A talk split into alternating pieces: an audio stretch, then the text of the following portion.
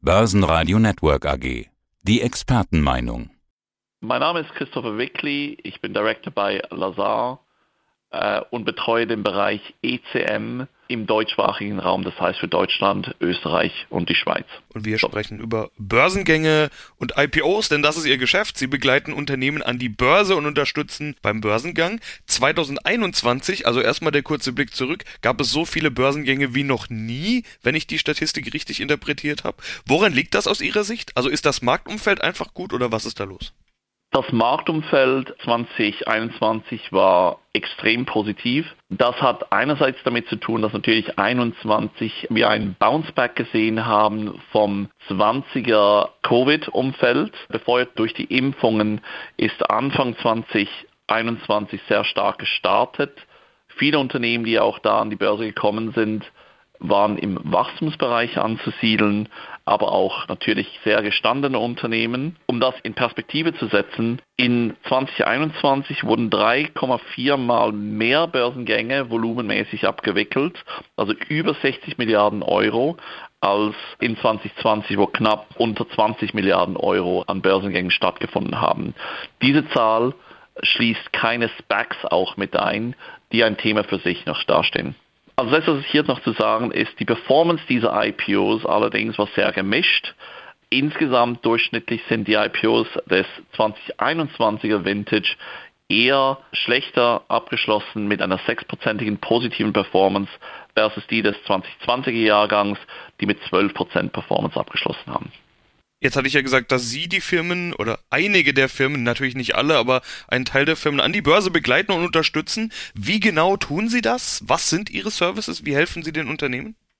Drei Viertel aller IPOs haben heute einen IPO-Berater. Ein Unternehmen stellt einen IPO-Berater ein, um durch den Börsengangsprozess zu führen und die Vorbereitungen da auch zu tun. Das heißt, wichtig hier, der Erfahrungsschatz des IPO-Beraters im Sektor, aber auch in der Region ist ein Auswahlkriterium für einen unserer Kunden. Aus unserer Erfahrung wissen wir, was die Marktstandards sind. Wir wissen, was Investoren verstehen möchten. Wir beraten bei Bewertung, Investorenauswahl. Wir sind wahrlich im gesamten Prozess für unsere Kunden integriert. Wir haben hier normalerweise keine Einschränkung auf Größe oder Branche. Das Unternehmen soll jedoch ein Prime-Listing auf einer der wichtigen europäischen Börsenplätze haben, mit dem Ziel, die global wichtigsten und relevantesten Investoren anzusprechen. Haben Sie denn eine besondere Spezialisierung oder spezielles Klientel, also bestimmte Branchen, gewisse Unternehmensgrößen? Wer sind Ihre Kunden? Wir haben keine besondere Sektorspezialisierung. Wir sind Generalisten, was das angeht. Und wenn es um Größe geht, da gibt es auch natürlich keine Einschränkungen. Es muss ja einfach Sinn machen von der Investorengruppe, die man ansprechen möchte. Hm, ja, bevor wir über die Investoren kommen, bleiben wir mal noch bei der Firmenseite.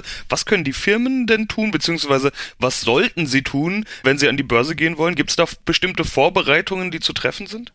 Ja, Unternehmen können sich natürlich immer sehr früh auf den Börsengang vorbereiten. Das Wichtigste ist hierbei, dass ein Unternehmen bereit sein muss, von Tag 1 des Börsengangs ein gelistetes Unternehmen zu sein, mit allem, was dazugehört. Das heißt, der IPO geht über das Prospektschreiben hinaus.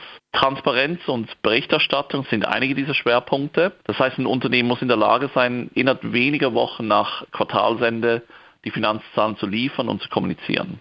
Das bedeutet explizit, man braucht ein Investor Relations Team an Bord, man braucht die richtigen internen Buchhaltungs- und Reporting-Strukturen, dass solche geprüfte IFRS-Zahlen fristgerecht für die Investoren vorliegen. Und aus unserer Erfahrung gilt, früh übt sich, wer Profi werden will. Man soll sich so früh wie möglich vor einem geplanten Börsengang wie ein gelistetes Unternehmen aufstellen, damit der Prozess getestet und verinnerlicht werden kann. Ja, und dann haben wir die Investorenseite. Also auch wenn es so viele IPOs gab, sprechen wir nach wie vor von diesem Anlagenotstand. Also viel Geld sucht gute Anlagen. Das Investoreninteresse dürfte wohl nach wie vor groß sein. Wie findet man denn die richtigen Investoren? Gibt sowas wie den richtigen und den falschen Investor? Das gibt's natürlich nicht. Die Investorenbasis für IPOs ist extrem breit. Das reicht von großen institutionellen Investoren über Family Offices bis hin sogar zum Retail-Investor. Die Investorenbeziehungen, egal welche Gruppe, profitieren aber davon, dass man die über Zeit aufbauen kann. Das heißt, Management-Teams, die schon dem Markt von vorherigen Firmen bekannt sind, haben dieses Vertrauen. Bei unbekannteren Teams lohnt es sich, früh mit Investorenansprache anzufangen und diese Beziehungen über Zeit zu pflegen. Allerdings ist hier ganz wichtig, die Balance ist wichtig. Das Management soll natürlich klare Stories präsentieren, das heißt bereits mit einer klaren Strategie und Struktur für den geplanten Börsengang bei diesen Investoren vorbeischauen. Ja, trotz dieses großen Interesses, Sie hatten es schon angedeutet, sind viele der Börsengänge aus dem Jahr 2021 im Kurs unter Ausgabepreis. Vor allen Dingen die großen und viel beachteten sind da zu nennen. Woran liegt das denn aus Ihrer Sicht? Das kann man nicht verallgemeinern. Es gibt Situationen, da wurde die Bewertung falsch angesetzt. Andere haben durch den Gesamtsektor natürlich abgegeben. Also eine Verallgemeinerung ist da schwer anzusetzen. Und dann spielt natürlich immer noch eine Rolle, wo das Unternehmen gelistet ist, also der Börsenplatz. Da gibt es das sogenannte Heimatmarktprinzip. Was bedeutet das und warum ist das so wichtig? Ja, auch hier Verallgemeinerung ist schwierig, da jede Firma komplett anders ist und da gibt es kein Rezept, das jedes Mal passt. Deshalb natürlich auch unsere Rolle als Berater, die hier helfen können, ein Unternehmen Entscheidungen zu treffen. Es gibt Variablen, die wichtig sind. Eine davon ist natürlich, wo das Unternehmen den Geschäftssitz hat. Das andere ist, wo ein Großteil des Umsatzes generiert wird. Und nicht zuletzt aber auch, wo die Vergleichsunternehmen bereits gelistet sind. In der Regel ergibt sich daraus ein natürlicher Börsenplatz, ein sogenannter Heimatmarkt. Insbesondere in Europa schauen Investoren über die Landesgrenzen hinweg mit für den Vergleich. Das heißt, ein österreichisches Unternehmen mit Listing in Wien wird natürlich auch mit anderen europäischen Unternehmen verglichen, die zum Beispiel in Frankfurt, Paris, London oder Zürich gelistet sind. Der einzige Ort, der etwas spezieller ist, ist natürlich die USA. Für gewisse Sektoren ist ein Listing in den USA denkbar. Allerdings fallen da auch sehr hohe regulatorische Anforderungen an, wie zum Beispiel die Sarbanes-Oxley Rules. Aber grundsätzlich gilt dieses Heimatmarktprinzip auch für Investoren, Analysten, Journalisten und so weiter. Das heißt, als österreichischer Journalist, als österreichischer Investor oder Analyst schaue ich auch eher auf die Unternehmen, die dann in Österreich gelistet sind. Kann man das so sagen? Natürlich, da gibt es schon stärkere Konzentration. Allerdings ist der Investorenmarkt extrem global und extrem international geworden.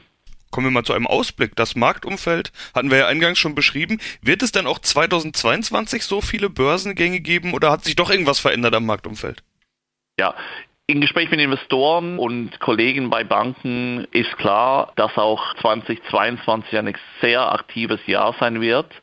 Es wird unter anderem auch größere Tech, aber auch gestandene Unternehmen IPOs geben. Ich habe allerdings das Gefühl, die Qualitätsanforderungen werden stark zunehmen. Das Geschäftsmodell der IPO-Kandidaten sollte im Markt getestet und erfolgreich sein. Und wichtiger für Investoren ist, dass der Weg zur Gewinnzone plausibel dargelegt werden kann. Dazu gehören zum Beispiel äh, Auftragsbücher, Kundenbestände. Die Investoren werden stärker danach fragen, dass man auch die Beweisführung zeigen kann. Der andere Bereich, wo wir weiterhin sehr viel Aktivität sehen werden, ist der Bereich Konzernabspaltungen und die IPOs von Portfoliounternehmen von den Finanzinvestoren. Und schwierig natürlich da Zahlen zu geben, aber es wird ein sehr aktives Jahr bleiben. Ein Sonderthema, ein Spezialthema habe ich noch am Schluss, diese sogenannten Specs, also Börsenmäntel, die an die Börse gebracht werden und erst später mit Inhalt gefüllt werden, so will ich es in Kürze mal zusammenfassen. Da gab es ja einen regelrechten Hype, es wurde sehr viel über Specs gesprochen und diese Specs haben auch große Summen einsammeln können, obwohl sie ja überspitzt gesagt eigentlich eine Wundertüte sind. Man weiß ja gar nicht, was für ein Geschäftsmodell das später sein wird. Kommt dieser Trend bald zu einem Ende oder wird auch das weitergehen?